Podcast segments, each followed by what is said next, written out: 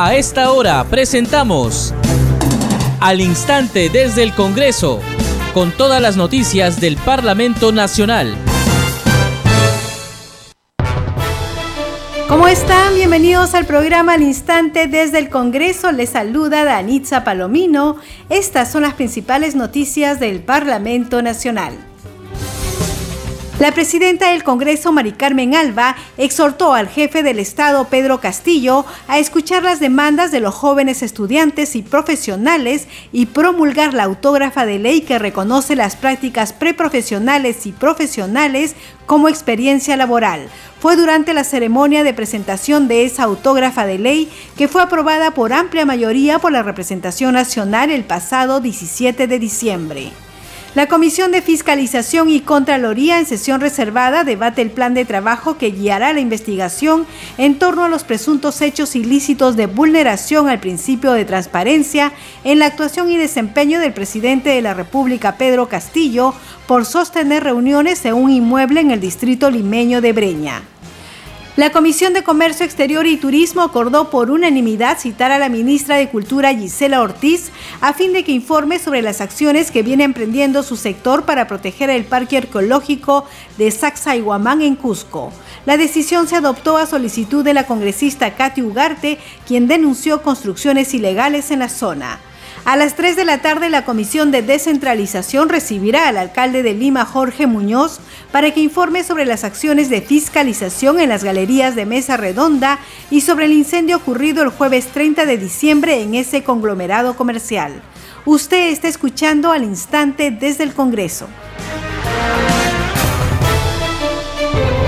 Bien, vamos con el desarrollo de las noticias. La presidenta del Congreso, Mari Carmen Alba, exhortó al jefe del Estado, Pedro Castillo, a escuchar las demandas de los jóvenes estudiantes y profesionales y promulgar la autógrafa de ley que reconoce las prácticas preprofesionales y profesionales como experiencia laboral. Fue durante la ceremonia de presentación de esa autógrafa de ley que fue aprobada por amplia mayoría por la representación nacional el pasado 17 de diciembre. La ceremonia contó con la participación de las congresistas Norma Yarro de Avanza País, presidenta de la Comisión de Descentralización, Regionalización, Gobiernos Locales y Modernización de Gestión del Estado, que elaboró el dictamen, y de la congresista Rosángela Barbarán, autora de la iniciativa legislativa. Ella es de la bancada de Fuerza Popular. Ambas legisladoras resaltaron que la autógrafa de ley haya alcanzado el consenso necesario entre todas las bancadas y obtener una votación abrumadora en el Pleno del Congreso. Vamos a escuchar a la presidenta del Congreso, Mari Carmen Alba. Una de las preocupaciones constantes de la representación nacional, sobre todo en los momentos actuales en los que nuestro país aún atraviesa por las dificultades ocasionadas por la pandemia del COVID-19, es el acceso de los jóvenes profesionales al mercado laboral. Dentro de ese objetivo y escuchando las propias demandas de los jóvenes, comprobamos que uno de los mayores problemas que enfrentan al postular a puestos de trabajo, tanto en las instituciones públicas como en las instituciones privadas, es la dificultad para demostrar la experiencia laboral necesaria. Y no es que los jóvenes no tengan la experiencia necesaria para insertarse eficazmente en el mercado laboral, sino que tanto las prácticas preprofesionales como las prácticas profesionales no tenían el reconocimiento que ahora sí la tendrán con esta nueva ley cuya autógrafa ya ha sido remitida al presidente de la República el 22 de diciembre del 2021 y que está a la espera de la promulgación respectiva. Exhortamos así al Poder Ejecutivo y específicamente al presidente Castillo para que escuchando las justas demandas de los jóvenes estudiantes y profesionales se promulgue esta ley, que además tendrá el beneficio adicional para que los egresados de instituciones de educación superior universitaria y no universitaria en el periodo 2019 al 2022 puedan acreditar prácticas preprofesionales realizadas hasta 24 meses después de levantamiento del estado de emergencia sanitaria a causa del COVID-19. Ratificamos así el compromiso del Congreso de la República para seguir apoyando a los jóvenes, sobre todo a los jóvenes estudiantes y trabajadores que se esfuerzan día a día para seguir construyendo el futuro. Muchas gracias a todos. Bien, seguimos aquí al instante desde el Congreso y la Comisión de Comercio Exterior y Turismo que preside el congresista Germán Takuri acordó por unanimidad citar a la ministra de Cultura Gisela Ortiz a fin de que informe sobre las acciones que viene emprendiendo su sector para proteger el parque arqueológico de Sacsayhuamán en Cusco. La decisión se adoptó a solicitud de la congresista Katy Ugarte, quien denunció construcciones ilegales en la zona se advierte de limitaciones cercanas a predios intangibles con construcciones de material noble en sectores que compromete al parque arqueológico. Se viene construyendo ante los ojos de las autoridades que poco o nada hacen para proteger esta zona de acuerdo a sus funciones y competencias, sostuvo. El legislador Luis Aragón consideró que es importante hacer un llamado a la titular del Ministerio de Cultura para que explique temas delicados que se vienen registrando también en otros complejos arqueológicos que afecta el patrimonio cultural de nuestra nación. Al respecto, el presidente del grupo de trabajo anunció que la ministra de Cultura será invitada el próximo miércoles a una sesión descentralizada en la ciudad de Cusco para analizar la problemática de construcciones ilegales en zonas intangibles. Vamos con más noticias a las 3 de la tarde. La Comisión de Descentralización recibirá al alcalde de Lima, Jorge Muñoz, para que informe sobre las acciones de fiscalización en las galerías de Mesa Redonda y sobre el incendio ocurrido el jueves 30 de diciembre en ese conglomerado comercial. Escuchemos a la congresista Norma Yarro, presidenta de la comisión. Por eso que le hemos citado al alcalde Muñoz. Primero para saber qué ha pasado, segundo porque si en el 2017 había una orden para que se desmonte esta galería no se hizo. ¿Por qué en el 2019 hay un primer incendio y se cierra todas unas manzanas para poder, eh, digamos, hacer un, trabajo, un replanteo? ¿Qué cosa se logró con eso? Entonces, tenemos que ver varias cosas y decir, bueno, por último, ¿dónde está la traba para que nosotros, como eh, Congreso de la República, como Comisión de Descentralización, podamos ayudar a que no vuelva a suceder una desgracia como la que pasó hace 20 años? Vamos con más información aquí al instante desde el Congreso. Usted está escuchando Congreso Radio, un Congreso para todos. En reunión con integrantes de la Comisión Especial de Seguimiento, Emergencias y Gestión de Riesgos de Desastres COVID-19, el ministro de Salud, Hernando Ceballos, confirmó que se ha iniciado la tercera ola de la COVID-19 en el país. Tenemos información al respecto con nuestro compañero Ricardo Alba.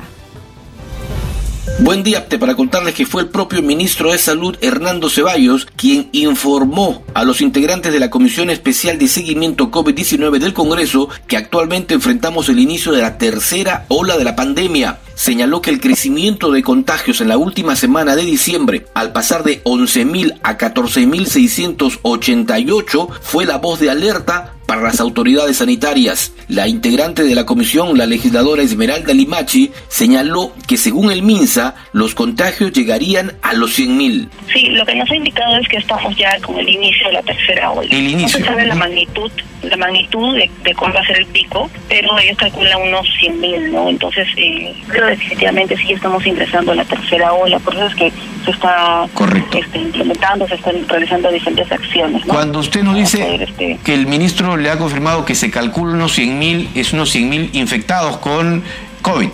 Sí, así es. En la sesión, Hernando Ceballos adelantó a los parlamentarios sobre la compra de unas 300 camas UCI, la intensificación del proceso de vacunación y además reconoció algunos errores. Incluso ellos también han hecho una culpa en el sentido de que van a exigir a las municipalidades, a los gobiernos regionales, cada uno, ¿no? Cada funcionario, cada entidad, desde su el supuesto tiene que monitorear, ¿no? Y es una tarea en conjunto, no es solamente la tarea del, del ministro o del presidente, sino es una tarea en conjunto y en colaboración incluso de toda la población. Uno mismo tiene que concientizarse, sensibilizarse. La congresista Limachi Quispe exhortó a la población a no bajar la guardia y también lamentó el rompimiento de las medidas de prevención durante las fiestas de fin de año. Esta es la información para Congreso Radio. Adelante en mesa de conducción.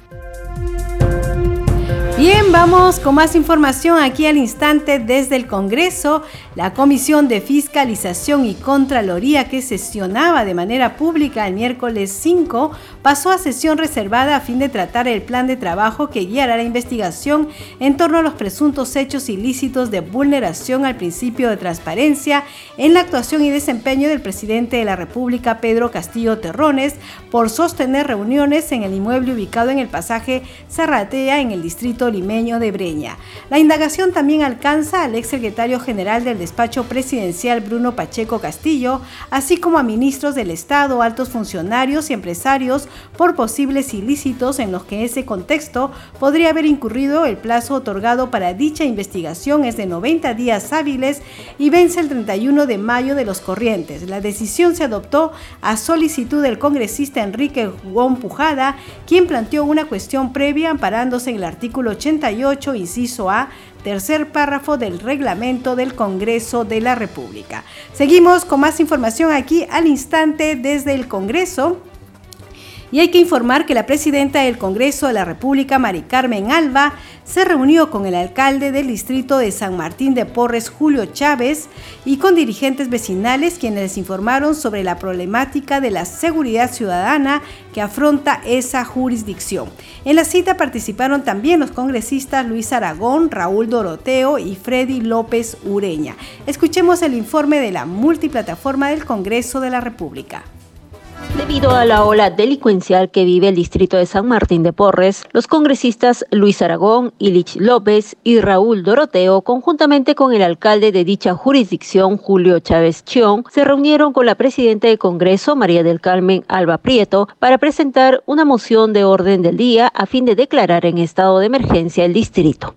Hay una serie de carencias. Necesitamos el apoyo de las Fuerzas Armadas en el control de las calles, el patrullaje integrado, se destina una mayor dotación de efectivos policiales para el distrito de San Martín de Porres, se destinen recursos económicos del Ministerio del Interior para la atención inmediata de las ocho comisarías del, del, distrito, la interconexión inmediata a la red 105 del sistema de monitoreo y las cámaras de vigilancia, la asignación de personal de extranjería de la Policía Nacional del Perú. Una serie de medidas. Solicitan una declaratoria de emergencia por un periodo de 60 días para permitir el ingreso de las Fuerzas Armadas al distrito para que conjuntamente con la Policía Nacional del Perú y el Serenazgo de San Martín de Porres puedan trabajar de manera conjunta. Sin lugar a dudas que hay un ya viejo debate sobre la pertinencia de que las Fuerzas Armadas se involucren en temas de seguridad ciudadana. Pero quiero recordarles a ustedes periodistas y por intermedio de ustedes a la opinión pública y sobre todo a los vecinos de San Martín de Porres, que ya en la pandemia, en la época más álgida de esta pandemia, cuando se establecieron las restricciones por la emergencia sanitaria, se permitió a las Fuerzas Armadas trabajar en forma conjunta con la policía y las municipalidades justamente para el control y el orden de las calles. Y quiero decirles que en mi, condición de alcalde puedo decir que esta ha sido una experiencia bastante satisfactoria y hemos trabajado muy bien en ese caso con el ejército peruano que estuvo en San Martín de Porres. También solicitaron el incremento del número de efectivos policiales porque lamentablemente existe en el distrito alrededor de un policía por cada mil habitantes. Seguimos con más información aquí al instante desde el Congreso. Vamos con otras noticias. Por mayoría, la Comisión de Constitución del Congreso aprobó el predictamen de la Ley de Reforma de los artículos 179 y 180 de la Constitución que permite a los colegios de abogados del Perú elegir por voto universal a su representante ante el Jurado Nacional de Elecciones. De este modo, la elección de uno de los integrantes del ente electoral se realizará con el voto de los integrantes hábiles de los colegios de abogados de todo el país por sufragio universal, directo y secreto, organizado por la Oficina Nacional de Procesos Electorales OMPE y ya no únicamente del Colegio de Abogados de Lima. Vamos a escuchar el informe de la multiplataforma. La elección de uno de los miembros del Jurado Nacional de Elecciones por parte de los colegios de abogados de todo el Perú deberá ser un candidato que tendrá que cumplir con los mismos requisitos para ser magistrado de la Corte Suprema de Justicia. Así lo señala el dictamen basado en tres proyectos de ley de reforma constitucional de los artículos 179 y 180 de la Carta Magna, que fue debatido y aprobado por la Comisión de Constitución y Reglamento. La titular de la comisión, Patricia Juárez, indicó que el Jurado Nacional de Elecciones debe contar con sus cinco miembros, tras advertir que mañana vence el plazo para que el presidente de la República convoque a un nuevo proceso electoral.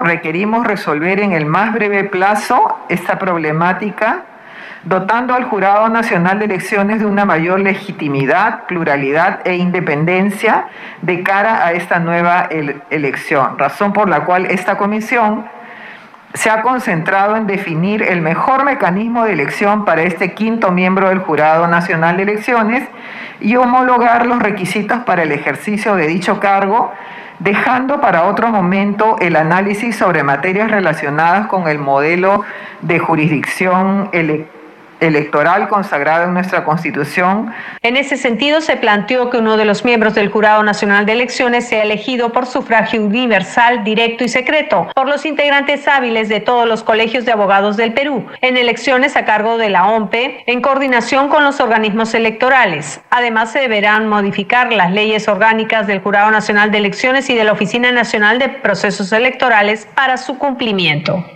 Esta propuesta es este, viable debido a que, tal como señala el propio predictamen, todos los miembros estarán en igualdad de condiciones, pues cumplirán con los requisitos eh, para ser magistrados de la, de la Corte Suprema de Justicia. Además, respondería al espíritu de la norma en cuestión, ya que lo que queremos es democratizar aún más la elección de los miembros del Jurado Nacional de Elecciones. En otro momento fueron aprobados los dictámenes de inhibición de dos proyectos de ley sobre empresas financieras, cajas municipales de ahorro y crédito, cajas rurales y empresas de desarrollo de la pequeña y microempresa, así como sobre la eliminación del límite de edad máxima para el ejercicio de la docencia universitaria, para no invadir competencias de otras comisiones. También fueron aprobados nueve dictámenes de control constitucional sobre igual número de decretos legislativos. Seguimos aquí al instante desde el Congreso y nos vamos con nuestra secuencia diaria. Un día como hoy se promulgó. Un 5 de enero de 2002 se publicó la ley 27619, ley que regula la autorización de viajes al exterior de servidores y funcionarios públicos. El Congreso de la República aprobó esta ley con el objeto de regular la autorización de viajes al exterior de los funcionarios y servidores públicos o representantes del Estado que irrogue gastos al tesoro público y que se encuentren comprendidos en las entidades públicas sujetas al ámbito de control de la ley del presupuesto del sector público, incluyendo aquellos comprendidos en el Fondo Nacional de Financiamiento de la Actividad Empresarial del Estado.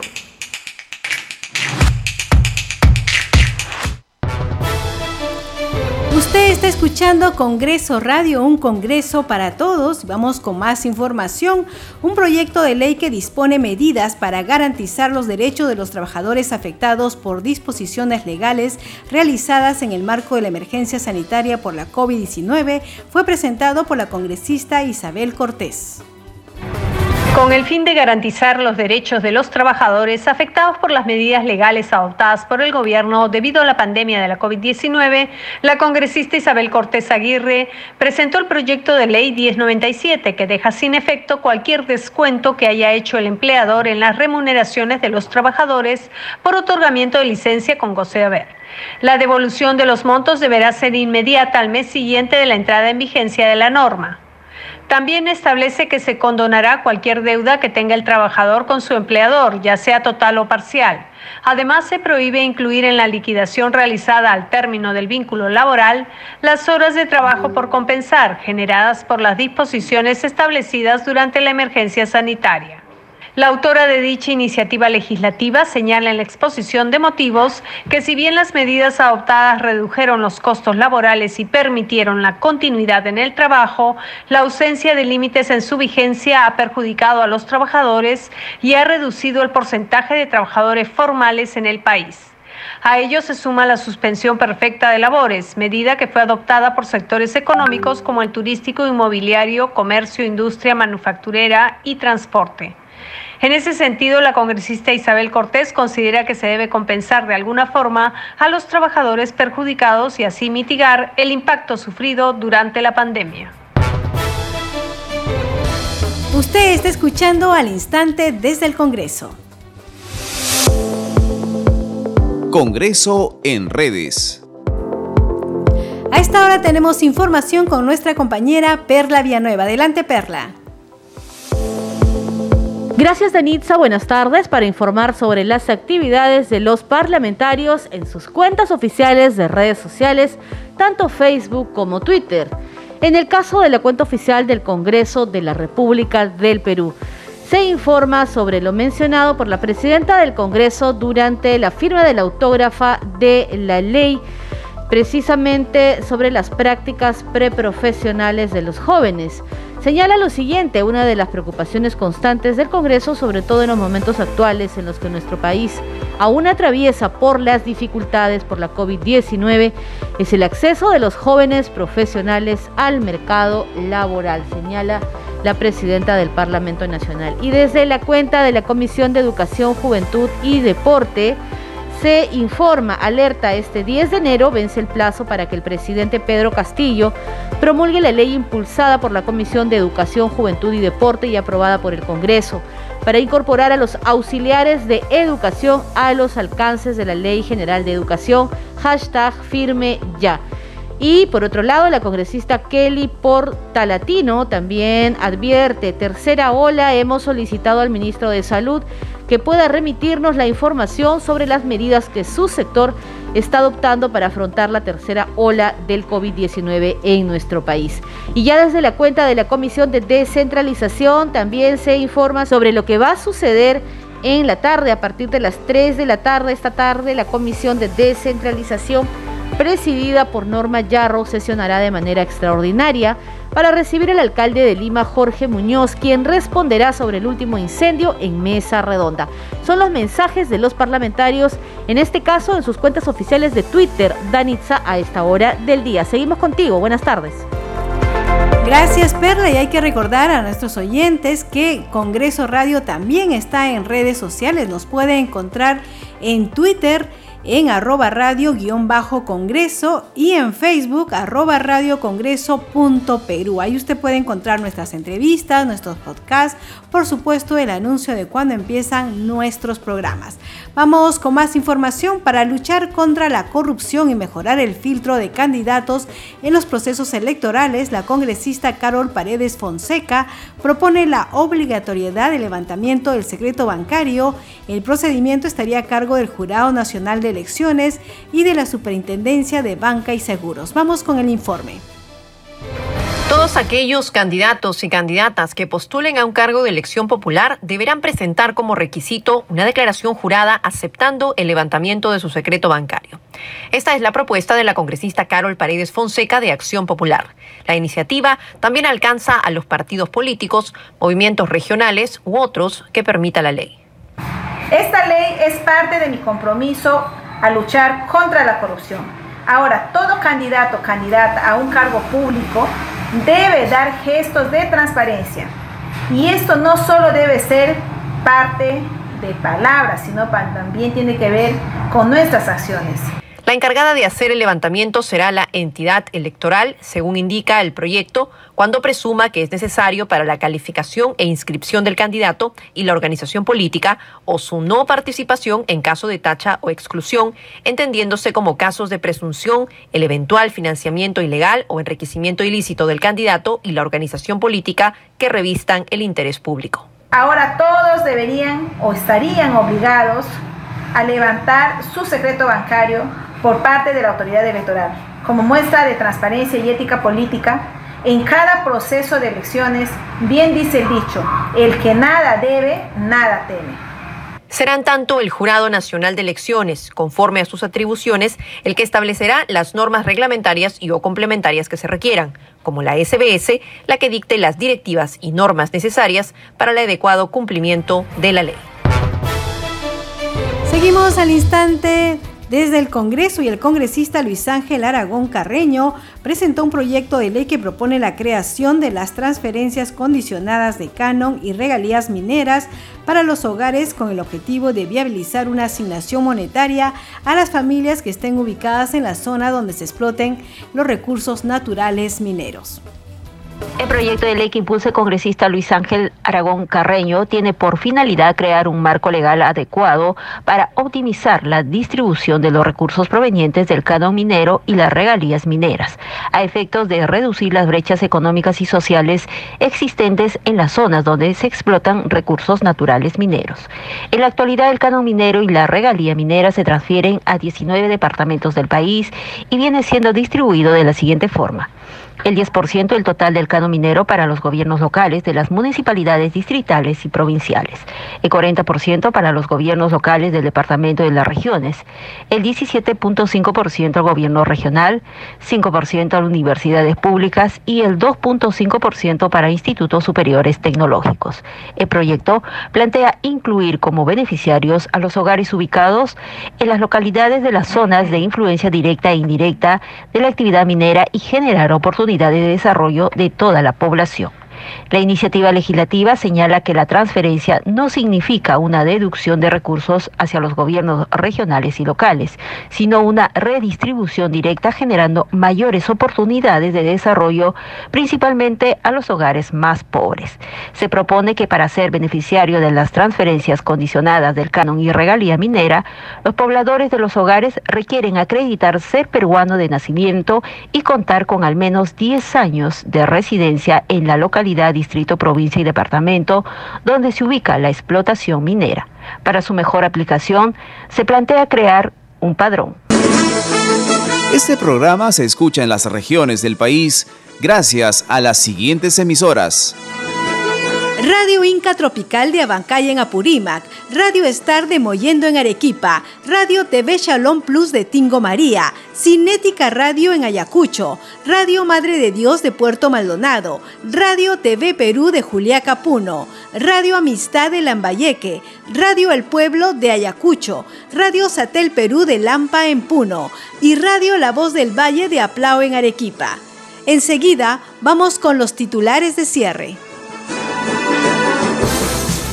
La presidenta del Congreso, Mari Carmen Alba, exhortó al jefe del Estado, Pedro Castillo, a escuchar las demandas de los jóvenes estudiantes y profesionales y promulgar la autógrafa de ley que reconoce las prácticas preprofesionales y profesionales como experiencia laboral. Fue durante la ceremonia de presentación de esa autógrafa de ley que fue aprobada por amplia mayoría por la representación nacional el pasado 17 de diciembre. La Comisión de Fiscalización y Contraloría en sesión reservada debate el plan de trabajo que guiará la investigación en torno a los presuntos hechos ilícitos de vulneración al principio de transparencia en la actuación y desempeño del presidente de la República, Pedro Castillo, por sostener reuniones en un inmueble en el distrito limeño de Breña.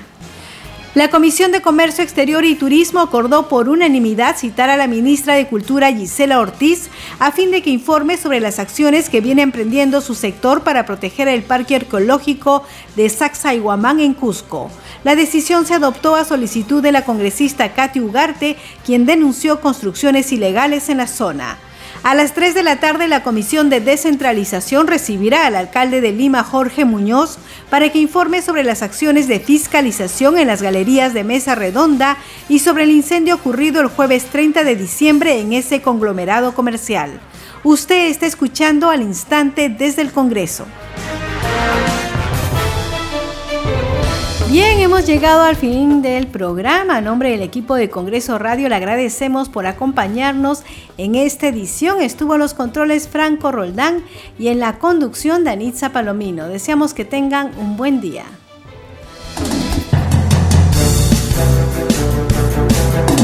Hasta aquí, al instante desde el Congreso, con todas las noticias del Parlamento Nacional.